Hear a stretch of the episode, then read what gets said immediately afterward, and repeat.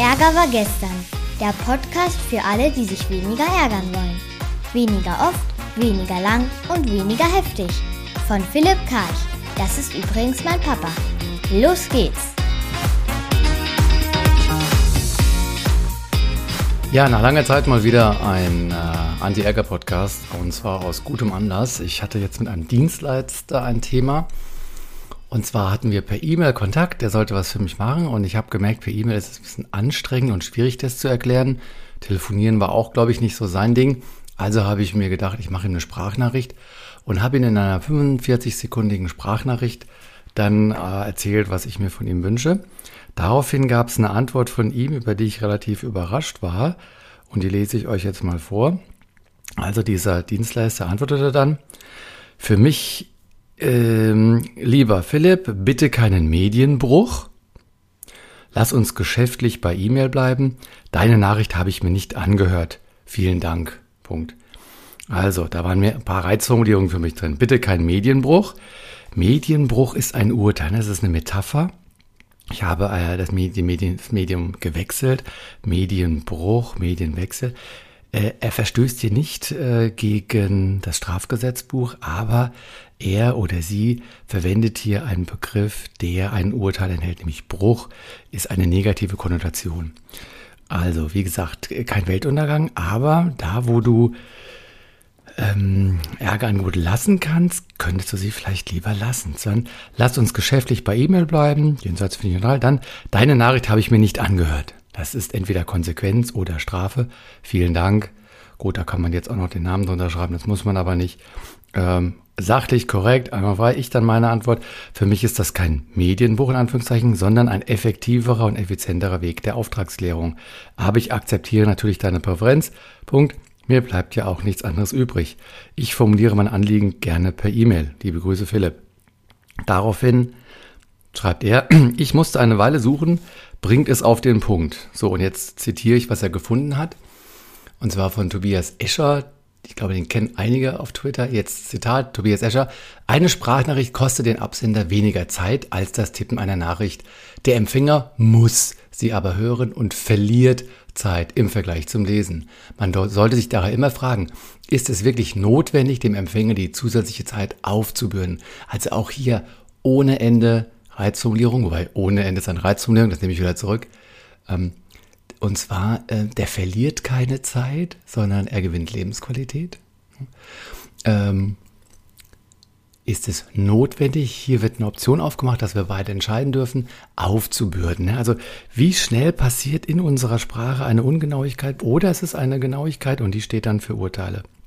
Also dieser Dienstleister dann weiter, ich musste eine Weile suchen, bringt es auf den Punkt, also dieses Zitat hier. Weiter, ich meine, Sprachnachrichten sind eine kommunikative Einbahnstraße, wieder eine Metapher, und effektiv effizient eigentlich nur für den Absender. Das ist eine fehlerhafte Annahme, denn, wie sich später zeigte, wir mussten einige E-Mails hin und her schreiben, weil welcher Vorteil hat eine Sprachnachricht gegenüber einer E-Mail? Sie hat zwei Kommunikationskanäle, nämlich sie ist schriftlich lesbar, also der verbale Teil, und sie hat auch noch den non den paraverbalen, den stimmlichen Anteil. Das heißt, es sind einfach viel mehr Informationen. Weiter in, in, in der Antwort, man braucht eine geeignete Umgebung, um sich Audionachrichten anzuhören. Das stimmt. Der Inhalt und Umfang ist vor dem Anhören nicht erkennen und zuordbar. Das stimmt auch. Und später auch nicht durchsuchbar. Das stimmt auch. Ich empfinde Sprachnachrichten als fehlende Wertschätzung des Gegenübers. Finde ich fair und, und nachvollziehbar. Ich empfinde es als fehlende Wertschätzung. Und jetzt kommt meins. Meine Antwort darauf, für mich ist es tatsächlich genau umgekehrt. Aber ich respektiere deine Sicht und hoffe, dass das Schriftliche klar genug ist. Falls nicht, telefonieren wir einfach. Smiley. Also, was prangere ich hier an? Jeder mag ja mit seinen Präferenzen durch die Welt laufen. Aber seine zu der des anderen zu machen, ist ein sehr selbstgerechter Akt. Ich bin der Auftraggeber wenn ich mir einen Kanal wünsche, finde ich, sollte man hierüber ergebnisoffen sprechen und nicht mit der eigenen Norm kommen. Die Norm in Verbindung mit dem Glaubenssatz heißt hier, Sprachnachrichten sind böse oder schlecht oder minderwertig. Und hier gibt es eine, eine Selbstgerechtigkeit, eine Durchsetzungsqualität Richtung, das machen wir nicht. Und auch nicht dass der, der, das, das, das, die Anteilnahme oder das einmalige Zugehen auf den anderen, sie eine Ausnahme zu machen, das sich hier äh, anzuhören.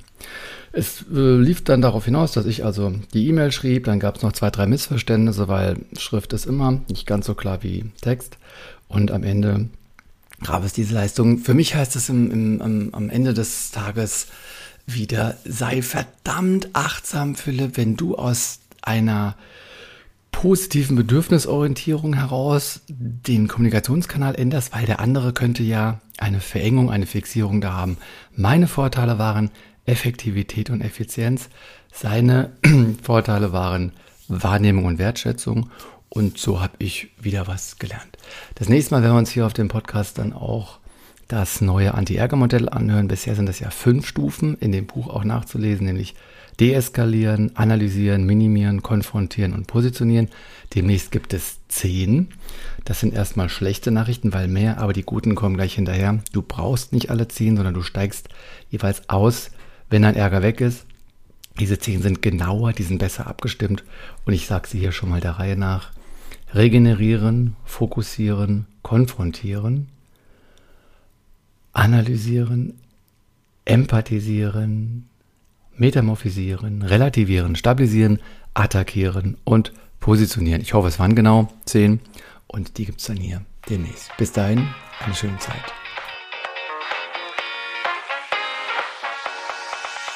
Das war eine neue Folge von Ärger war gestern, dem Podcast von Philipp Karch. Hat dir die Folge gefallen? Ärgerst du dich jetzt weniger oder ärgerst du dich jetzt sogar noch mehr? Der Podcast geht auf jeden Fall weiter. Und wenn du magst, bist du wieder dabei. Bis dahin, viel Spaß mit all den Ärgerangeboten.